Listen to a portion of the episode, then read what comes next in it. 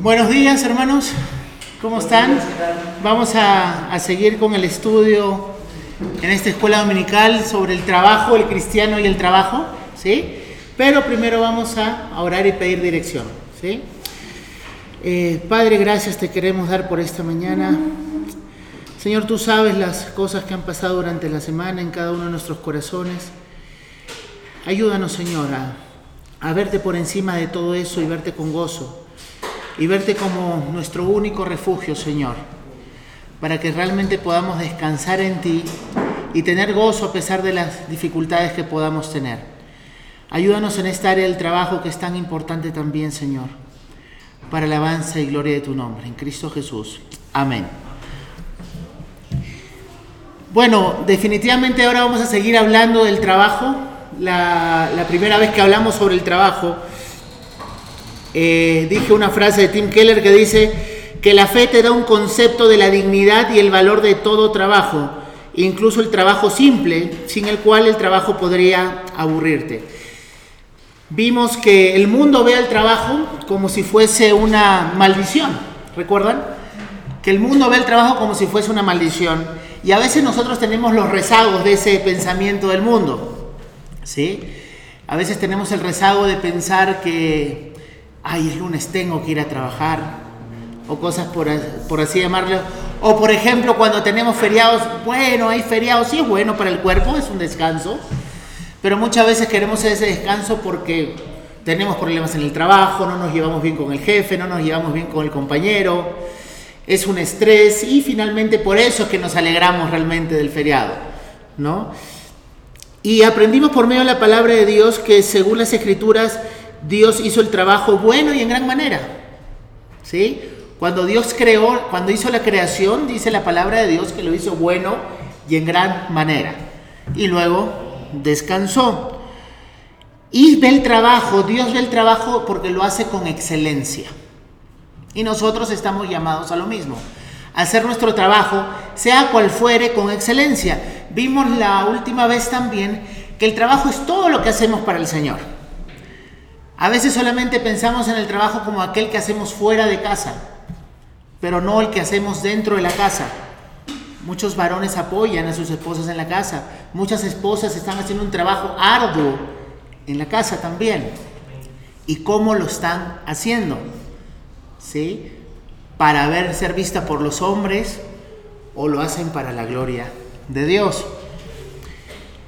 Y vimos las responsabilidades que Dios le dio a la humanidad que era desplegar la gloria de Dios. Dios dijo, sojuzgad la tierra. Y lo que Dios quería por medio de nosotros, los seres humanos, es que podamos hacer resplandecer la gloria de Dios en este mundo. ¿Sí? Eso es lo que quiero, quiso hacer Dios. Creó al ser humano para eso, para que nosotros realmente podamos mostrar su gloria en este mundo. Pero el pecado lo que hizo es que nosotros ahora mostramos nuestra gloria y no buscamos mostrar la gloria de Dios. Ahora el trabajo tiene que ser buscando el bien común. ¿Sí? Tiene que ser buscando el bien común, no solo el bien personal. Muchas veces cuando trabajamos, trabajamos simplemente para recibir un dinero, ¿sí? Para llenar un tiempo vacío, porque sin el cual nosotros nos sentiríamos aburridos pero no buscamos cómo ser de bien a la comunidad que nos rodea. Y para eso es el trabajo, para buscar el bien común. Pocos son los que buscan ser útiles realmente a la sociedad. Y si lo hacen es finalmente muchos de ellos para sentirse bien. Y recordamos también la última vez que la reforma, cuando Martín Lutero lo que trajo es una reforma también en el área laboral. En ese tiempo la gente trabajaba como muchas veces seguramente se trabaja ahora. Pero con la reforma, Martín Lutero recordó que el esplendor de la gloria de Dios tiene que también mostrarse por medio del trabajo. De trabajadores que sean honestos, de trabajadores que realmente sean justos a la hora de hacer su trabajo, de trabajadores que no buscan el bien propio, sino el bien común. Y fue en ese tiempo de la reforma donde la economía creció y en gran manera, porque comenzó a recrear lo que era en el principio. Y nosotros como creyentes estamos llamados también a eso en el trabajo. Ser hechos a la imagen de Dios también significa ser seres relacionales, así como Dios es relacional, y por medio del trabajo no solamente glorificamos a Dios, también proveemos para nuestras familias y contribuimos a nuestras comunidades. ¿Cómo estamos contribuyendo a nuestras comunidades? En el área que, cada, que Dios nos ha puesto a cada uno de nosotros. Y bueno, hemos visto también cómo es el que el pecado eh, afecta nuestras relaciones interpersonales. ¿sí? Cuando la gente no hace lo que nosotros queremos, por ejemplo. ¿Cómo nos, nos afecta eso? ¿Y cómo afecta al que está escuchando las dichas órdenes? El pecado afecta nuestro trabajo. ¿Y cómo estamos evidenciando? Eso lo vimos la última. ¿Cómo estamos realmente evidenciando eh, realmente tu trabajo en donde estás, en donde Dios te ha puesto? Y eso es lo que vimos, que finalmente recordamos, el trabajo lo hizo Dios. Y Dios es nuestro ejemplo de cómo trabajar. Cristo trabajó. Dios mismo trabajó. Y nosotros también tendríamos que hacerlo con gozo. Pero el día de hoy vamos a ver una parte también importante dentro del trabajo. Y quiero poner las bases. Tal vez hoy día no vamos a hablar de algunas eh, situaciones específicas aunque seguramente te va a llevar a pensar un poco, pero queremos dejar bien sentadas las bases. Y vamos a ver hoy día el trabajo que hace la diferencia.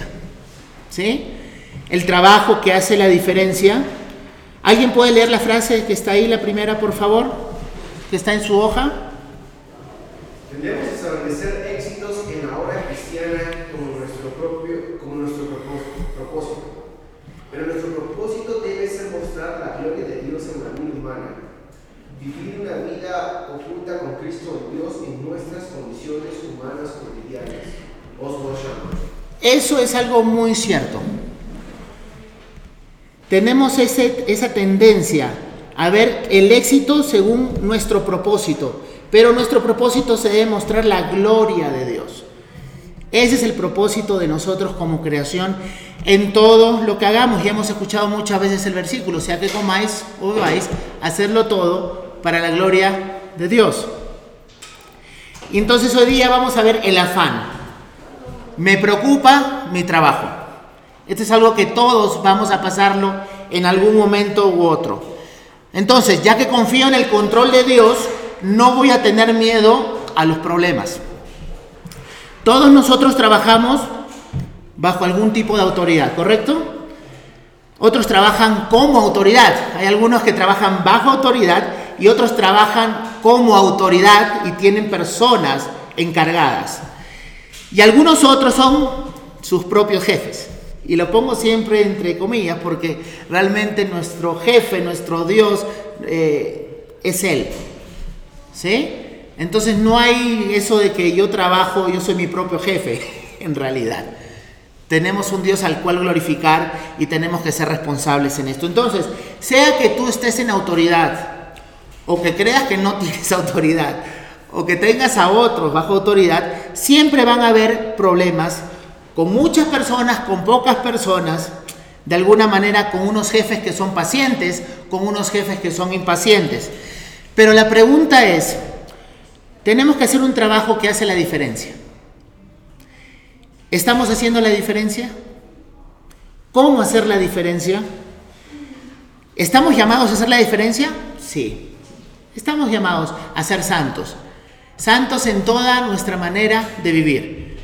Todo. La palabra todo siempre es todo. En toda nuestra manera de vivir. Entonces, estás llamado a ser santo, sea diferente, en tu matrimonio, en tus estudios, en tus relaciones interpersonales con tus amistades, pero también en tu trabajo. Y trabajo ya dijimos que no solamente se trata de fuera de casa, sino en casa o con cualquier cosa que hagamos para el Señor. Pero el afán en el trabajo, es muy común estar afanado en el trabajo. ¿Y cuál es la definición de afán? Es un deseo intenso que mueve a hacer una cosa. ¿Sí? Es un deseo intenso, muchas veces descontrolado, que nos mueve a hacer una cosa. Y es interesante porque en Filipenses 4 al 6 al 7 dice, por nada estéis afanados. Eh, eh, cuando dice por nada estéis afanados, es una palabra que indica que estás ansioso por acerca de algo. Algo que se te mete en la cabeza, una idea que se te mete en la cabeza y estás pensando en eso todo el día y no solamente estás pensando, sino te domina y actúas conforme a eso. Eso es ansiedad. La ansiedad es un descontrol. ¿Sí? Cuando la Biblia habla de concupiscencias, habla de deseos desordenados. Y cualquier deseo que te quita la tranquilidad, tenemos que evaluarlo a la luz de la palabra de Dios. No digo que no vamos a pasar por esos momentos, pero tenemos que enfrentar esos momentos a la luz de la palabra de Dios. Entonces, la ansiedad como definición es un estado mental que se caracteriza por una gran inquietud, una intensa excitación y una extrema inseguridad. Interesante. Cuando leí ese término me, me quedaron claras varias cosas. Hay inseguridad. ¿Por qué? Porque lo interesante es que lo contrario al afán o a la ansiedad sería la tranquilidad, ¿correcto? ¿Sí? Es lo contrario a la ansiedad o al afán, estar tranquilo o tener paz. Pero nunca la ansiedad es un fruto del Espíritu Santo. En cambio la paz sí. La paz es un fruto del Espíritu Santo. Dice en Isaías 26:3, tú guardarás en completa paz aquel cuyo pensamiento en ti persevera porque en ti ha confiado. Miren, ¿ah? tú, Dios, vas a guardar en perfecta, en completa paz aquella persona en cuyos pensamientos en ti persevera porque en ti ha confiado. ¿Sí? Entonces, la confianza en el Señor es lo que nos va a quitar esa ansiedad también en el trabajo. Porque el afán, no, eh, podemos tener afán en la familia, podemos tener afán como lo que está haciendo el pastor Joe en la, en la parte financiera económica, podemos ser afán, pero en el trabajo también hay afán. Y el único que nos puede dar esa paz que sobrepasa todo entendimiento es confianza en el Señor. Confiar en el que Él tiene control. Ahora, si no dejamos en claro cuál es el propósito, sí. Sí. Hay a veces personas que se ponen sin afán, como tú describes, porque eso no puede creer, personas que son perfeccionistas, ¿verdad? Tú podrías decir que las dos se, se digamos, se conectan en tratar de ser perfeccionista y tratar de hacerlo a lo máximo y, uh, y perfectamente que eso te consume. Hay una diferencia entre excelencia y perfección. Y eso lo vamos a ver un poco más adelante. Y tenemos que tener claro eso, porque cuando lo confundimos podemos llegar a estar afanados. ¿Sí? Entonces, eh, si no dejamos en claro cuál es el propósito, todo lo que construimos alrededor del trabajo tendrá solo implicaciones terrenales más no eternas. Y tenemos que tener esto claro, ¿no? Tenemos que recordar el propósito y el propósito es la gloria de Dios en todo lo que hacemos. Ahora, ¿por qué el hombre está afanado? ¿Por qué está preocupado? Número uno es una característica de la caída. La caída hizo que el hombre tuviera temor, vergüenza, cuando Dios dice, ¿dónde están? Adán y Eva tuvieron vergüenza, tuvieron temor. ¿Dónde están? es una característica de la caída. Es el resultado de no confiar en Dios por buscar confiar en tu fuerza propia. Eso es lo que hizo Adán y Eva. ¿Sabes qué? Yo te agarro de la mano, Dios está agarrando la mano a ellos y yo no quiero saber nada. No confío en ti, prefiero confiar en mí mismo. Y de ahí vino toda la caída. Hasta la actualidad muchas veces, ¿cuántas veces preguntamos a Dios o pedimos a Dios ayuda en las cosas que nos pasan? En cada cosa que nos sucede. Cuando no pedimos ayuda es que estamos diciendo que nosotros mismos podemos hacerlo. Estamos confiando en nosotros mismos. Entonces es el resultado de la caída, la raíz del afán. ¿Cuál es la raíz del afán? Creer tener el control y buscar tener el control. ¿Sí? La raíz del afán es creer tener el control, porque eh, cuando tú crees, el problema, cuando hay problemas, comienzas a afanarte. Y que eh, buscar tener el control. Y siempre nosotros tenemos la tendencia a querer buscar el control en cada situación de nuestras vidas y el trabajo no es una excepción. Ahora, ¿cómo se ve en la práctica? ¿Qué es lo que hacemos normalmente nosotros? Eh, que estamos mostrando el afán. Comienzo a trabajar más para tener todo controlado. ¿Les ha pasado? Entonces, para tener el control, abarcas más, abarcas más cosas, para que nada se te salga de control. ¿Sí? Entonces estás, es como querer tapar un hueco y después vienes otro y lo tapas acá y lo tapas acá y comienzas a correr de un lado para otro para tener control de la situación, ya estás en situación de afán. Y eso puede pasar en el trabajo, sea cual sea tu trabajo, hermano. Sea cual sea tu trabajo, puedes entrar en esa situación. Para tener el control, trabajas en exceso. Ahora, el trabajo es importante porque abarca gran parte de nuestros días. Horas. ¿Cuántas horas se trabaja ahora? Digamos, en un trabajo que tienes planilla y esas cosas, porque hay trabajo que no hay planilla. hay mucho del trabajo que hacemos en el día que no tiene planilla, que no tiene seguro ni nada. ¿Sí? Pero trabajarás entre 8 y algunos 12, ¿no? ¿Cuántas horas duermes? 7, 8. ¿Cuántas te quedan? Entonces, gran parte de, nuestro, de nuestra vida la pasamos trabajando y está bien. La pregunta es cómo lo estamos haciendo. ¿Cómo lo estamos haciendo?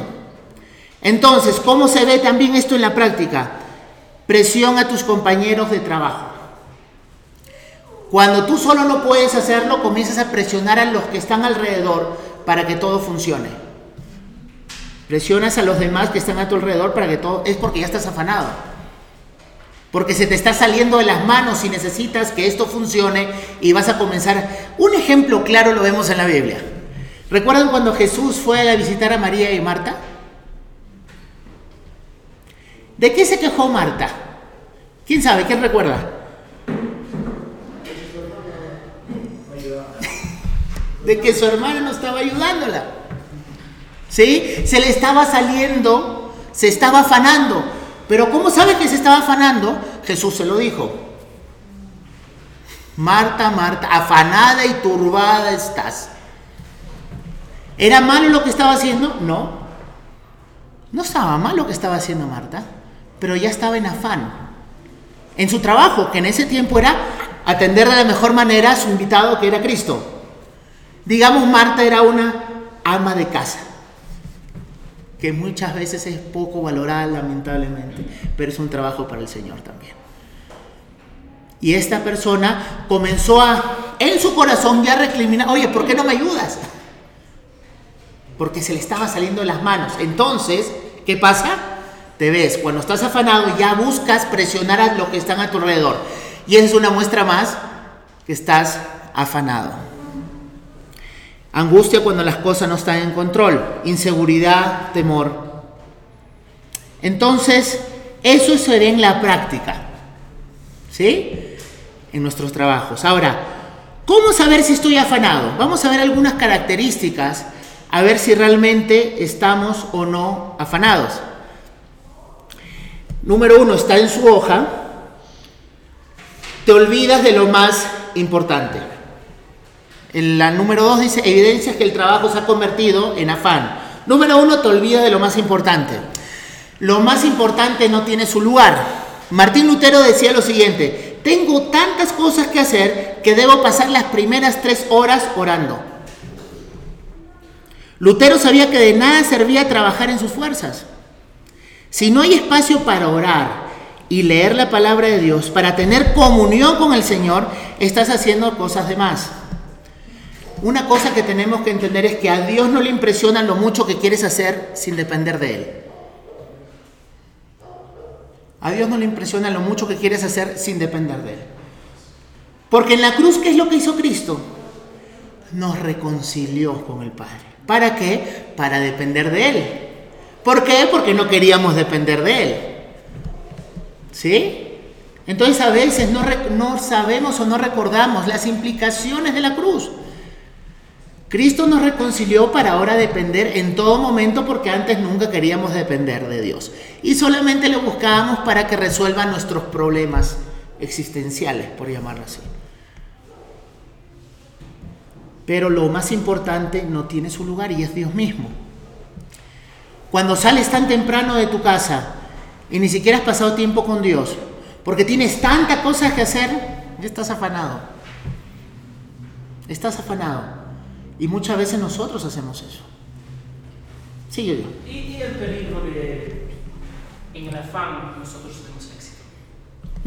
Es un peligro.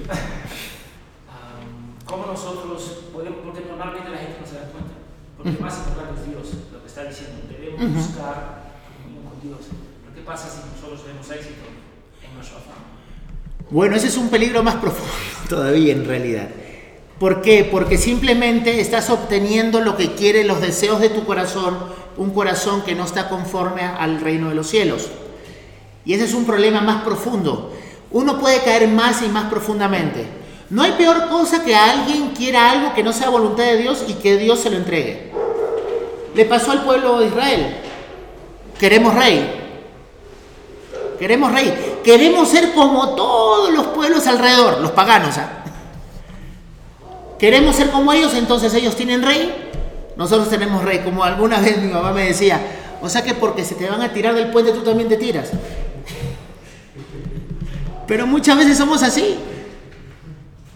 ¿No? Entonces ya comenzamos a desviarnos y a ir conforme a los deseos de nuestros corazones en lugar de buscar la voluntad de Dios y lo que dice Joe es muy cierto, el problema es tan difícil cuando comienzas a tener éxito. Porque eso quiere decir que estás, como por decirlo de una manera, más hundido en la situación. Porque te vuelve, se vuelve como un círculo vicioso. Te estresas, hay éxito. Necesito hacer crecer esto, me afano más más cosas por hacer, más cosas por hacer, más éxito.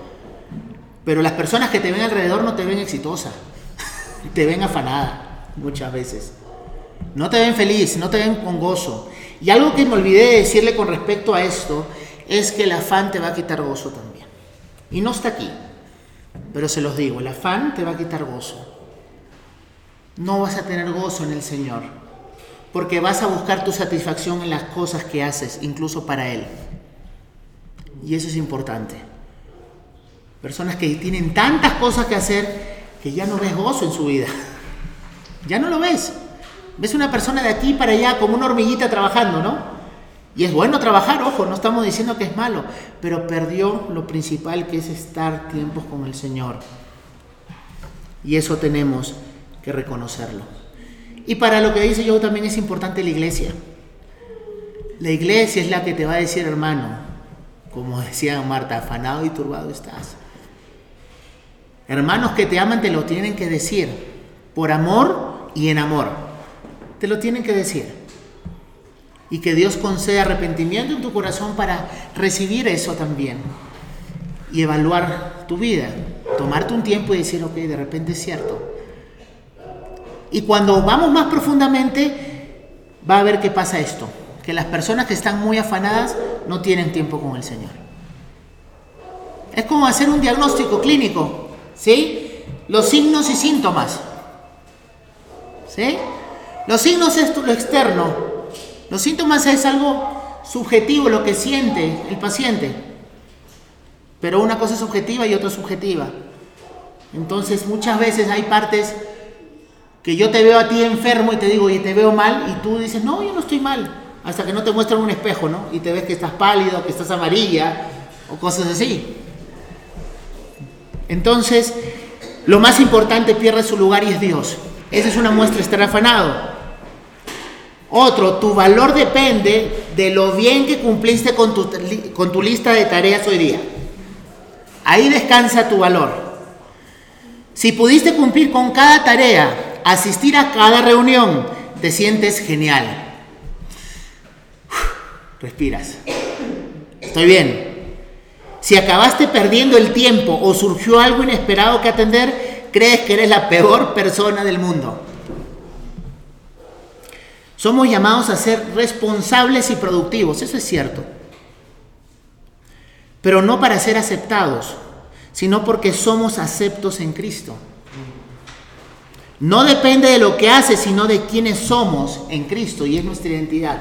Muchas personas ponen su identidad en lo que hacen para el Señor y aún en el trabajo, en lugar de que depender de su identidad en Cristo y no descansan. Y cada vez están más y más afanados. Entonces, cuando perdiste de punto, ¿quién es el primero? Que es Dios. Cuando crees que tu valor depende de lo bien que cumpliste con tu lista de tareas hoy, es que estás afanado. Y estás con afán en el trabajo. Y el trabajo va a revelar mucho de nuestros corazones si estamos o no afanados. O si estamos confiando. Y es interesante. ¿Y qué ejemplo tenemos? Lucas 15 del 25 al 32. El hijo mayor estaba en el campo, dice la palabra de Dios. Estaba trabajando. ¿Sí? Estaba en el campo. Estaba trabajando. Y cuando vino y llegó cerca de la casa, oyó la música y las danzas, y llamando a uno de los criados le preguntó qué era aquello, y le dijo, tu hermano ha venido, y tu padre ha hecho matar al becerro gordo por haberle recibido bueno y sano.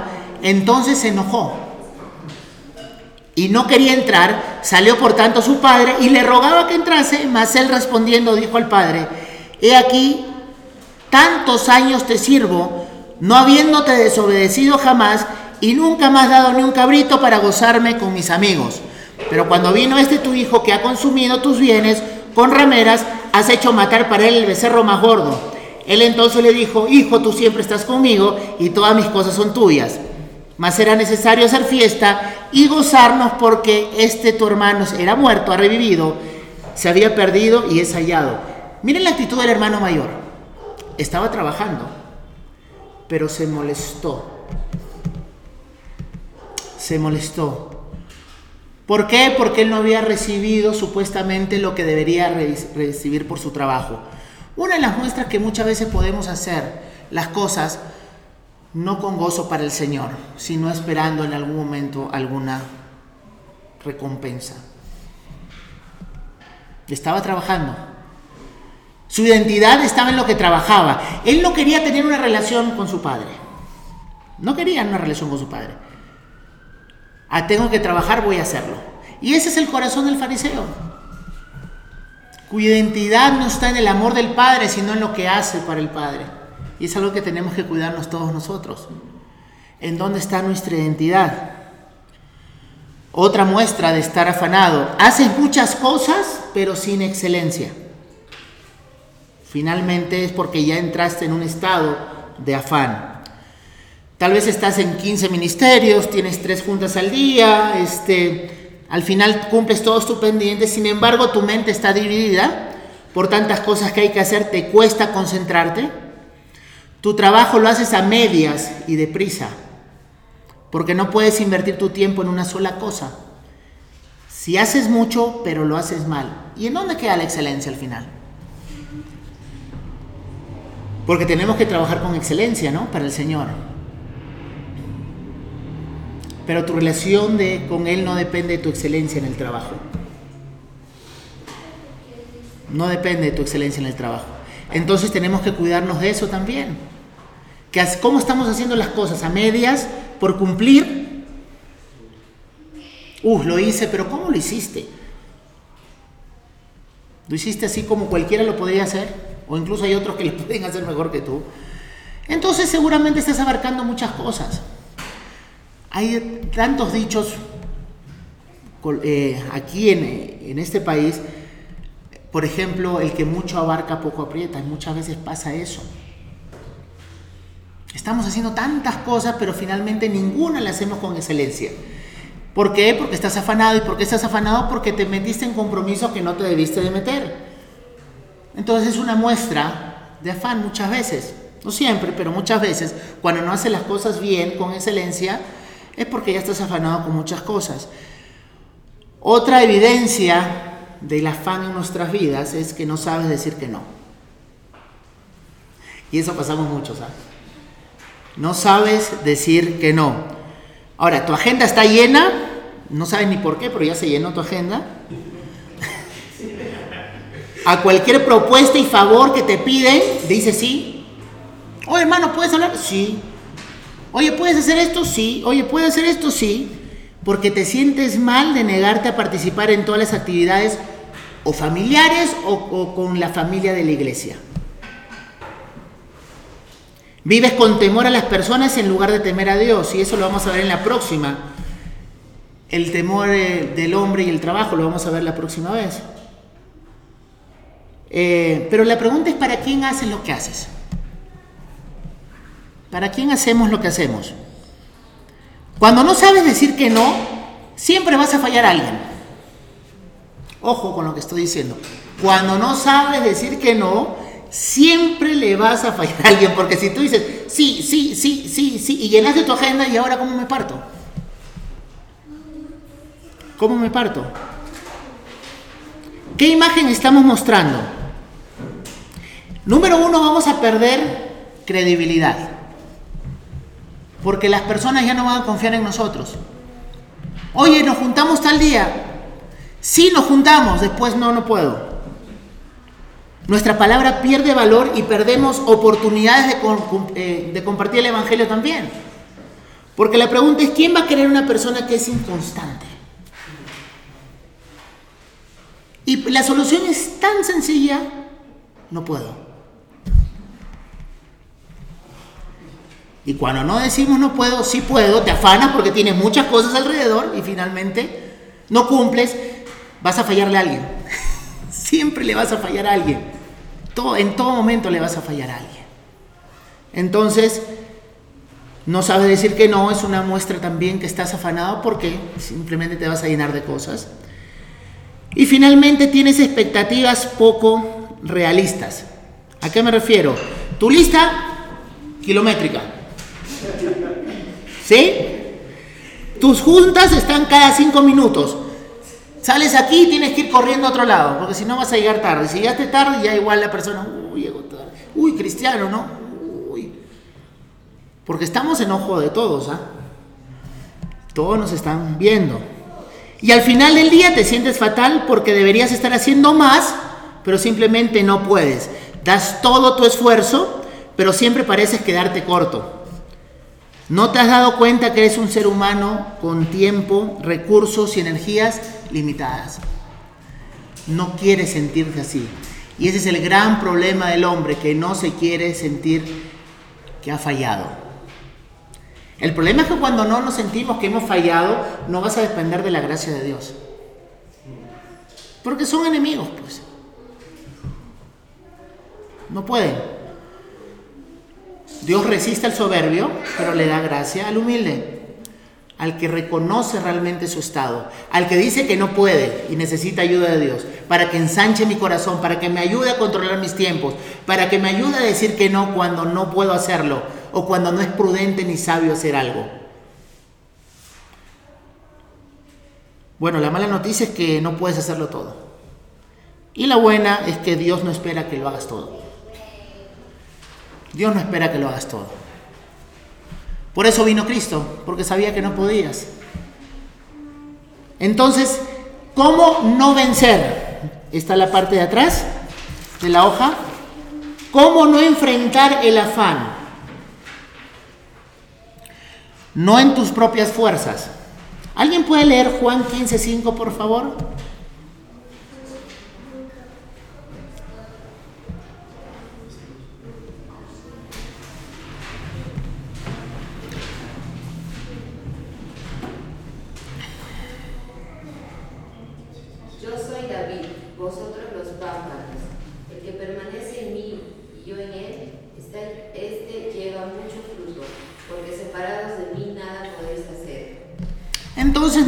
Hacerlo solo. No lo hagas en tus propias fuerzas. Separados de mí nadie podéis hacer, dijo Jesucristo. Yo soy la vid y ustedes son los pámpanos, ustedes son las ramas.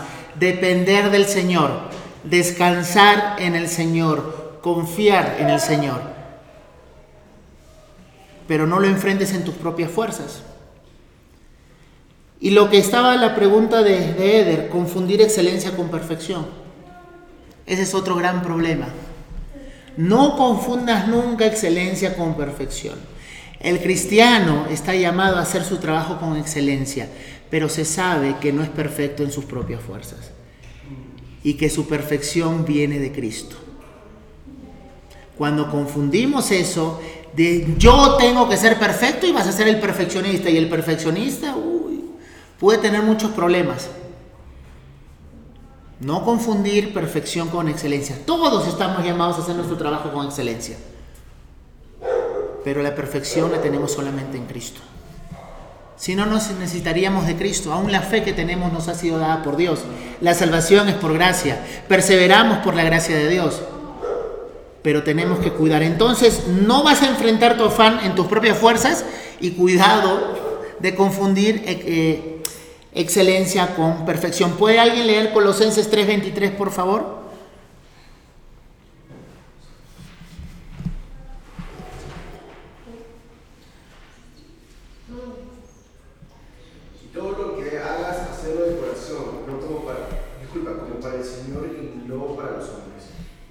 para el Señor. Todo lo que hacemos lo hacemos como para el Señor. Y te voy diciendo desde ahora, vas a fallar. Y va a ser bueno cuando falles porque te va a hacer correr a Cristo. Y eso es lo que quiere Dios. Dime. Entonces, nosotros podemos concluir que la perfección es una falta de confianza en Cristo. ¿Podemos decir algo así? Sí, cuando esa perfección la estás buscando en tus propias fuerzas. Entonces estamos diciendo que no confiamos en Cristo. No estamos confiando, porque finalmente queremos hacer las cosas para el Señor y hay que hacerlo con excelencia. Pero va a llegar un momento que la perfección que es en tu carne va a fallar. Y eso te va a producir afán. Y Dios dice, por nada estéis afanados. Porque recuerden que el afán es lo contrario a esa paz que sobrepasa todo entendimiento que solo la encontramos en Cristo Jesús. Dime.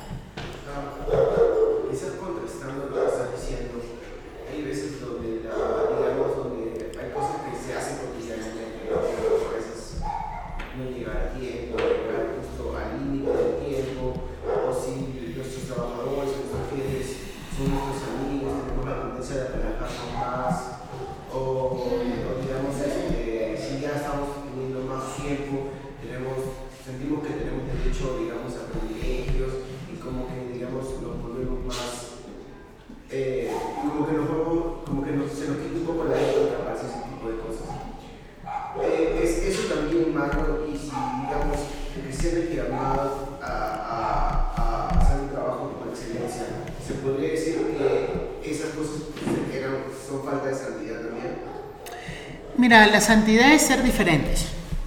Eso es, eh, por resumirlo de alguna manera. Cuando Dios dice ser santos, pues yo soy santo, Él llamó a un pueblo escogido del mundo, que no eran diferentes, para su gloria, para ser diferentes. Es lo que quiso hacer en Israel en el antiguo pacto, ¿correcto? Separar un pueblo que no por ser muy grande, sino porque era pequeño, para, y todos los rituales externos que tenía Israel apuntaban a esa santidad de ser diferentes. Y en Cristo se cumplió todo eso. ¿sí? Entonces nosotros también, eh, la Biblia nos llama en el Nuevo Testamento, Pablo se dirige a los creyentes como santos, diferentes, solamente por gracia, para ser un pueblo distinto. ¿No? Y muchas veces inconscientemente estamos cayendo en el patrón del mundo a la hora de trabajar. Como tú dices, agarras confianza, te relajas. ¿Por qué te relajas? Porque estás viendo que realmente no estás disfrutando tu trabajo, no estás disfrutando de las cosas que estás haciendo.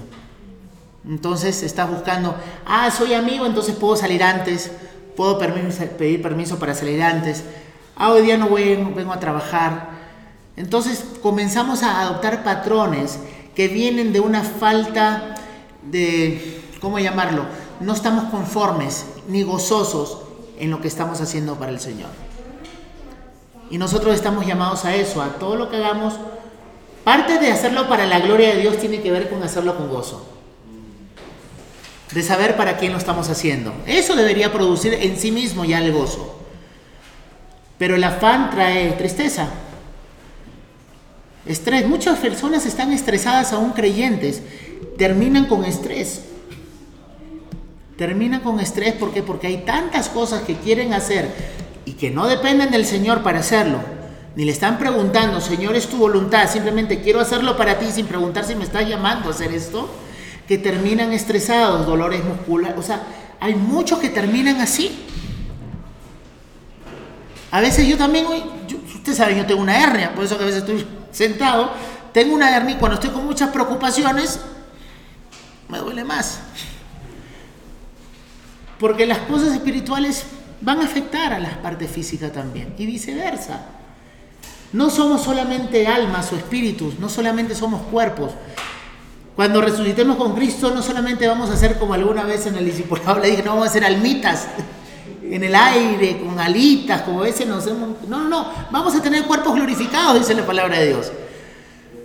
Hay una unidad que es inseparable y lo triste es que la muerte hace separar eso para que veas la, la gravedad del pecado.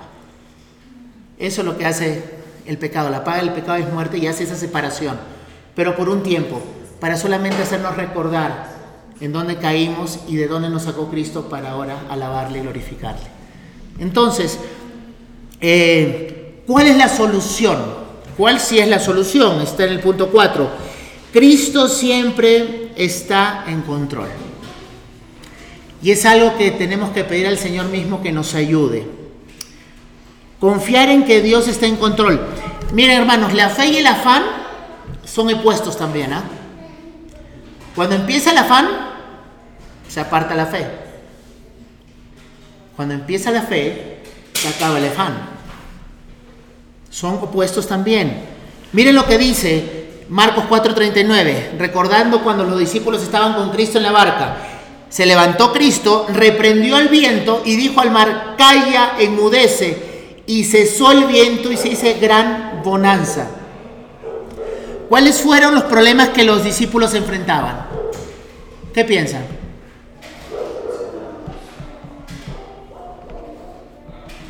Habían dificultades, ¿no? Temor. Ansiedad por sus vidas. Vidas. En, alguna, en un pasaje dicen, oye, ¿no, tienes, ¿no te importa que estamos muriendo? Miren a qué, a veces llegamos nosotros así también a decirle a Dios, ¿no? Llorando, uy Señor, parece que no tienes cuidado de mí, me has olvidado. Pero no es cierto, cuando te sientes, ¿cuándo es que estás ansioso por tu trabajo? ¿Qué te produce ansiedad? ¿Qué les produce ansiedad en su trabajo? A ver, primero yo, a ver, ¿cuándo me produce ansiedad? Cuando las cosas no salen como yo quiero. cuando se te van de las manos. La pregunta es, ¿cuándo estuvo en tu control? ¿Cuándo estuvo en tu control? Ah, tú crees que está en tu control, es otra cosa. Y no digo que no hay que hacer las cosas para mantener una armonía. No estoy diciendo eso. Pero en tu control, en realidad, está en el control de Dios. ¿Cuál debería ser la respuesta al miedo? ¿Qué nos enseña Cristo en esa parábola, en ese pasaje, mejor dicho? ¿Qué piensas yo? ¿Qué nos enseña? Cristo en la barca, cuando está en la barca, con los discípulos, que viene la tormenta, viene esa tormenta grande, y Cristo estaba descansando, creo que en la popa, descansando, tranquilo, porque Él estaba en control. ellos le preguntaron al Señor si no le importa que estaba muriendo, que es lo opuesto de Jesús carácter y porque el vino es el vino porque le importa. Entonces, nosotros a veces nos confundimos y decimos que las circunstancias dictan, nuestra fe dicta las circunstancias, pero cuando nunca es así y nunca va a ser así, es Cristo y Dios que dicta las circunstancias para su gloria y para su honra y para nuestro beneficio. Jesús estaba tranquilo porque a veces tenemos el concepto de que Dios no está tranquilo.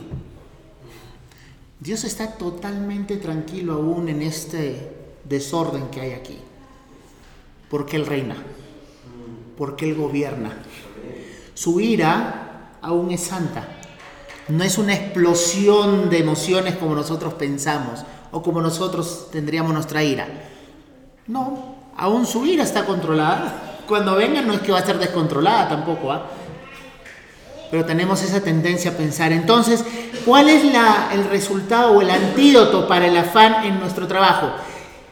¿Y por qué no he hecho un sido específico en algunas cosas, en jefe? Porque trabajamos todo el día si no estamos durmiendo, les digo.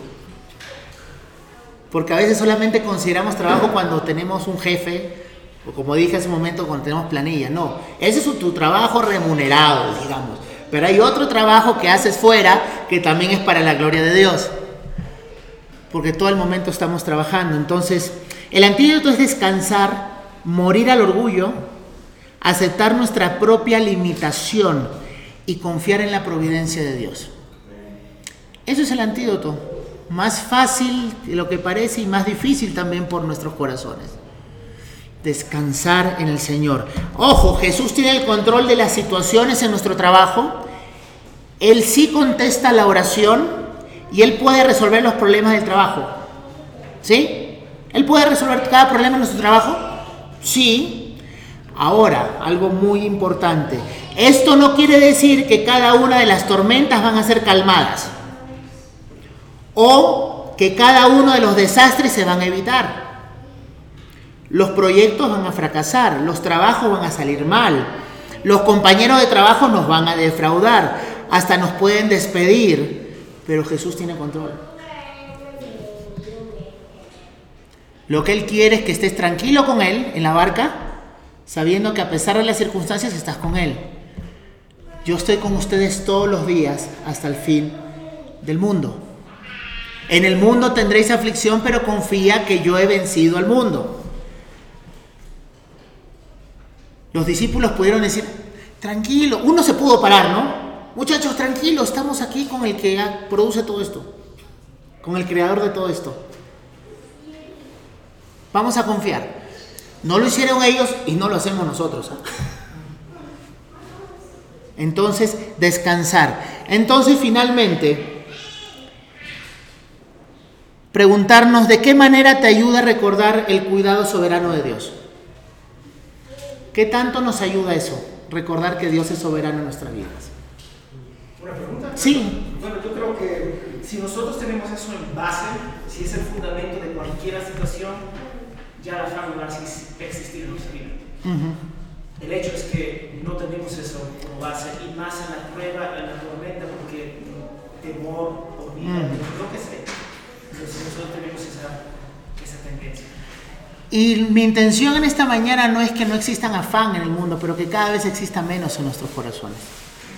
Crecer en el conocimiento de Dios. La pregunta, ¿qué, qué diferencia podrían notar tus compañeros de trabajo o tus clientes si tú confías en Dios en medio de las circunstancias? ¿Podría ser más fácil de predicarles el Evangelio? No, porque ¿Qué piensan? No podemos, va a ser más fácil. Porque finalmente si nosotros no, nos comportamos opuestos del mundo, ellos van a notar al toque. Entonces ellos van a preguntar, ¿por qué? Exacto. Ahí vas a impactar en tu trabajo. Ahí realmente vas a hacer impacto en tu trabajo. No digo que no va a haber tristeza, pero ¿cómo sorteas la tristeza? ¿Cómo la estamos sorteando? No estoy diciendo, nadie llore, no, no. Es un sentimiento, son sentimientos, Dios ha puesto los sentimientos, pero ¿cómo los estamos canalizando? ¿Cómo están empujando esos sentimientos? ¿Estás orando por tu trabajo? ¿Oras por tus jefes, tus autoridades? ¿Oras por tus compañeros de trabajo? ¿Oras por tu corazón? Porque a veces sí nos creemos, uy, no, el resto es una desgracia, yo estoy tranquilo, soy tan bonito y mira cómo me tratan. No, muchas veces tenemos malas actitudes, pecaminosas. ¿Estamos orando por eso, por nuestros corazones también? ¿Oras por cuando, surgen problemas en tu trabajo? ¿Oras por esa situación? Para que Dios sea glorificado en medio de esa situación. ¿Hay otros cristianos alrededor tuyo en tu trabajo con los que puedes orar? Finalmente, en Marcos 4:41, y eso es para una reflexión personal, dice, entonces temieron con gran temor y se decían uno al otro, una vez que Jesús paró esto, ¿quién es este que aún el viento y el mar le obedecen? La pregunta es, ¿quién es Jesús para ti? o para cada uno de nosotros. ¿Quién es realmente Jesús? Entonces, para reflexionar, para pensar las características que hemos dado del afán, cómo reconocer si estamos afanados o afanosos en nuestras vidas y para finalmente descansar en Cristo, que Él tiene control de toda la situación y para crecer en eso. ¿Sí? ¿Preguntas? Um, disculpa. Bueno, una, obs- una observación, tipo, en Marcos 41 ellos empezaron con afán de la tormenta y terminaron con el gozo mirando a Cristo en medio de... Entonces, eso de importar, de suma importancia. Pero yo tengo una- dos preguntas.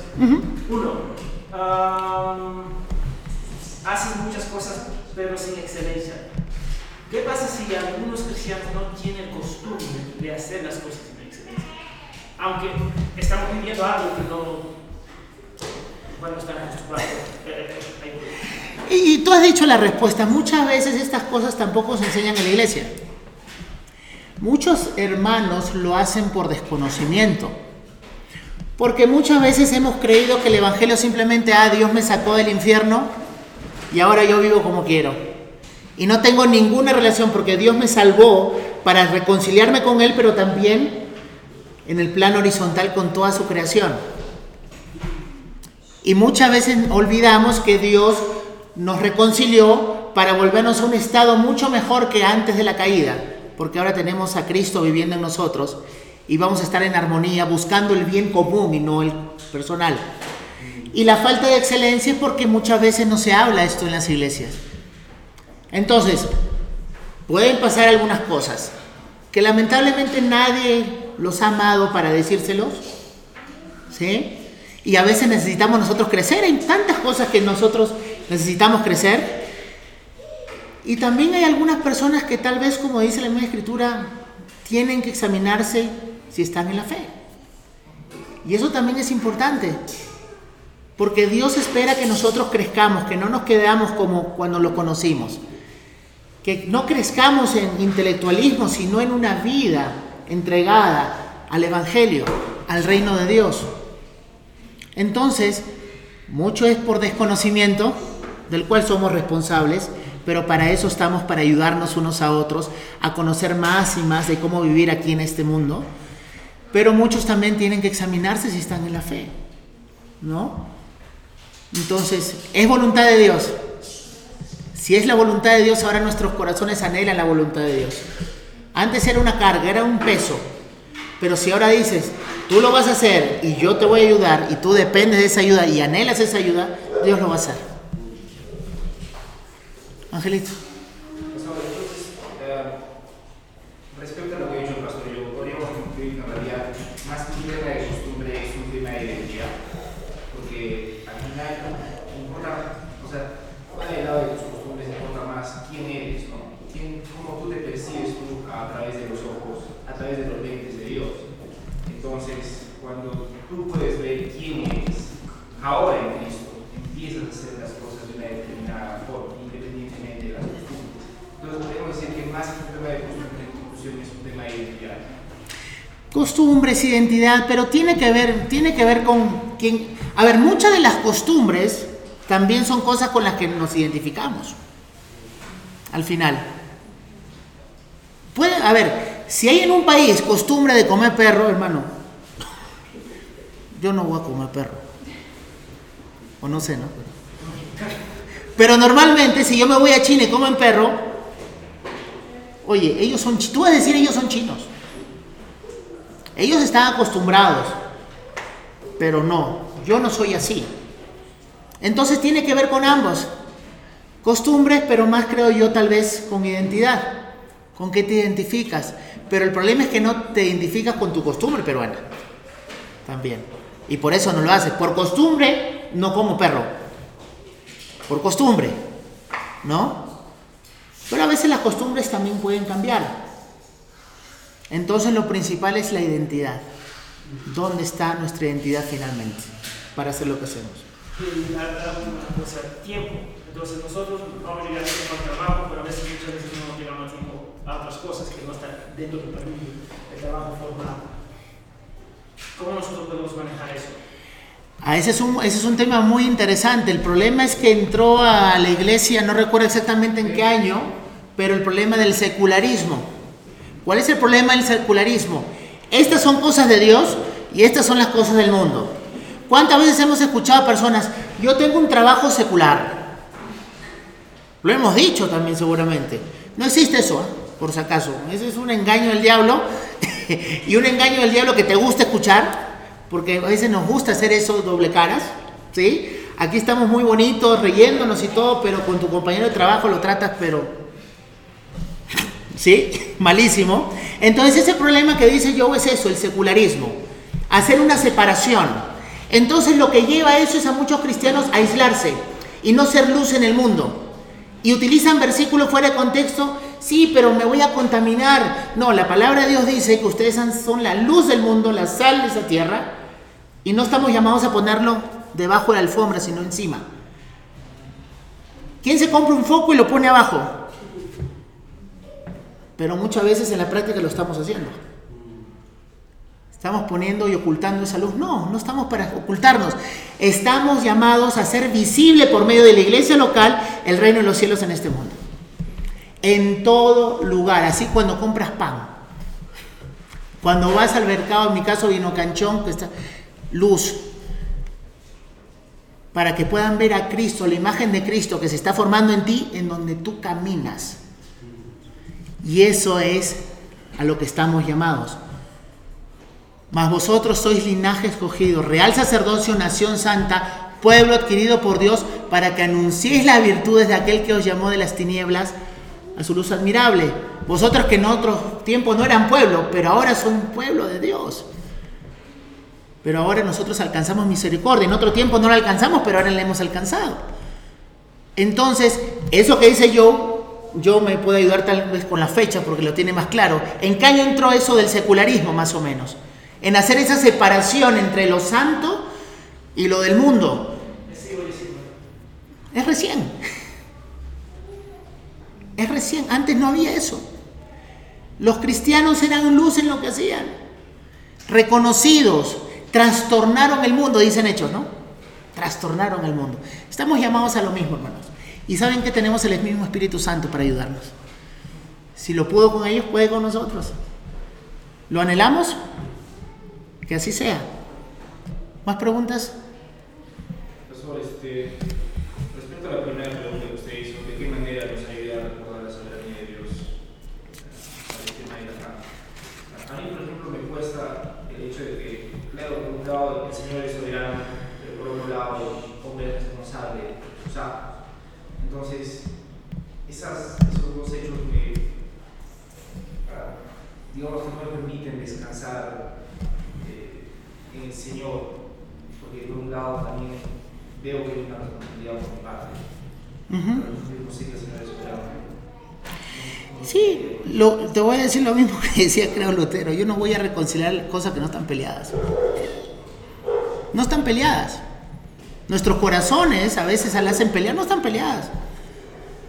Somos responsables y Dios es soberano. El problema es que pensamos que Dios es soberano es que a ver si me va a ayudar a mí, de repente no quiere. Y al pensar así estamos distorsionando la imagen de Dios. No, Dios no va a querer ayudarme. Entonces si fallo, ¿sabes a quién le echa la culpa? A Dios.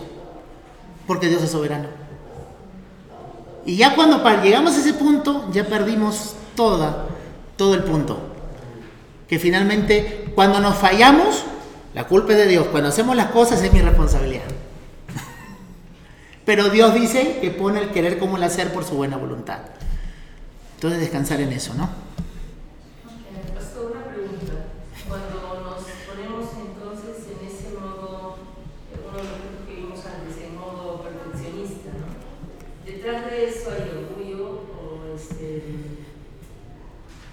autosuficiencia, porque justo conectando con lo que acaba de hablar con Ángel, Ujú. no puedo descansar en Dios veces cuando fallo, porque yo quería llegar a hacerlo así, no me salió como pensaba. ¿no? Si era, yo quería para un 20, Ujú. cualquier tipo de cosas, ¿no? Preparar la clase para los niños en la escuela dominical o cuando invito a alguien, eh, cuando invitamos a alguien a, a almorzar, qué sé yo, y no salió, y yo sé que puede salir mejor. Detrás de ese perfeccionismo es que eh, hay orgullo, hay... ¿qué hay? Sí, eso, tú lo has dicho, hay orgullo, ¿no? Hay orgullo porque finalmente para ver el diagnóstico vamos a ver qué pasa cuando no lo hiciste. Eso te va a ayudar a ver el diagnóstico. Si, si, si no te sale como tú quisiste, no como Dios quería, sino como... Porque finalmente todo sale como Dios quiera. ¿Sí? Que no lo veamos, que no lo creamos es otra cosa. Pero finalmente todo va a salir como Dios quiere porque tiene sus propósitos. Y finalmente cuando no te salen las cosas como tú querías, finalmente utilizó eso para mostrarte tu orgullo y ayudarte a que puedas mortificar las obras de la carne en tu vida. Pero finalmente todo va a salir como Dios quiere. Todo está en su control. Eso quiere decir que todo está en su control. Porque como dice la palabra, todo oro para bien. María. Pastor, podríamos decir que eh, la falta de excelencia hacia, hacer cualquier cosa puede considerarse como pecado. Eh, tenemos que entender lo que dije hace un momento. Tenemos que entender que el propósito de Dios es que hagamos las cosas con excelencia. Pero también eso toma un proceso. ¿Sí? Ahora, si realmente por medio de su palabra Dios te revela que realmente Él quiere que hagas las cosas así de esa manera y tú te rechazas, eso está rechazando la palabra y sí es pecado. Pero tenemos que entender al mismo tiempo que hay muchas personas que todavía no lo han entendido y están en proceso de entenderlo. Para tener paciencia también con esas personas. Pero cuando no hacemos las cosas con excelencia nos estamos perdiendo en cierta manera de disfrutar el reino de los cielos aquí también. Y, le estamos privando a la gente que lo vea. Y eso es falta de amor. ¿Sí? Porque no lo estamos... No le estamos privando a la gente que ve algo tan extraordinario. ¿Sí? Entonces, terminamos en oración. Gracias Padre, te queremos dar por este tiempo. Bendícelo Señor. Gracias por tu palabra y ayúdanos a recordar y a ver las áreas que todavía tenemos que seguir cambiando, Señor, y que tú vas a transformar por el amor que tienes por nosotros en Cristo Jesús. Gracias, Señor, confórmanos más a su imagen. En Él oramos. Amén.